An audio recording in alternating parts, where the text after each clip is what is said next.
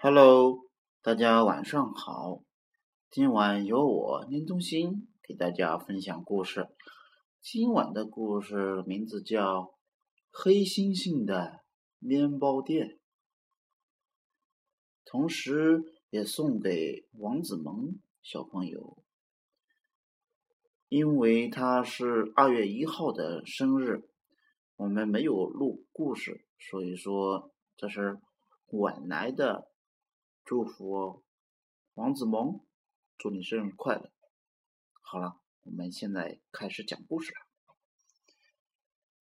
秋天快过去的时候，面包师黑猩猩在山岗上开了一间小店。他的店门前放了一个牌子，叫“美味面包店”。咯咯咯，味道好香啊！母鸡们马上就赶来了。咯咯咯咯，我要买面包。黑猩猩正盯着烤炉呢，他慌张说：“你们好，欢迎光临！”听到黑猩猩的大嗓门，母鸡们吓了一大跳，面包也没买就逃走了。黑猩猩很沮丧。他想：“咦，怎么回事？看来我不守着柜台不行啊！”面面，我要买面包。这回来的是绵羊。欢迎光临！黑猩猩猛地一回头，绵羊吓了一大跳，面包也没买就逃走了。哎，怎么回事？黑猩猩沮丧的想：“一定是我不够和蔼可亲。”第二天来的是狗焕，这次黑猩猩下定决心，微笑的说：“欢迎光临。”可是狗焕看见黑猩猩的大牙，面包也没买。就逃走了。哎，麻烦了，这可怎么办？这样下去，面包卖不掉了。那天晚上，黑猩猩独自守着一个都没卖出去的面包，一边吃，一边想着办法。第二天，小兔宝宝们来了。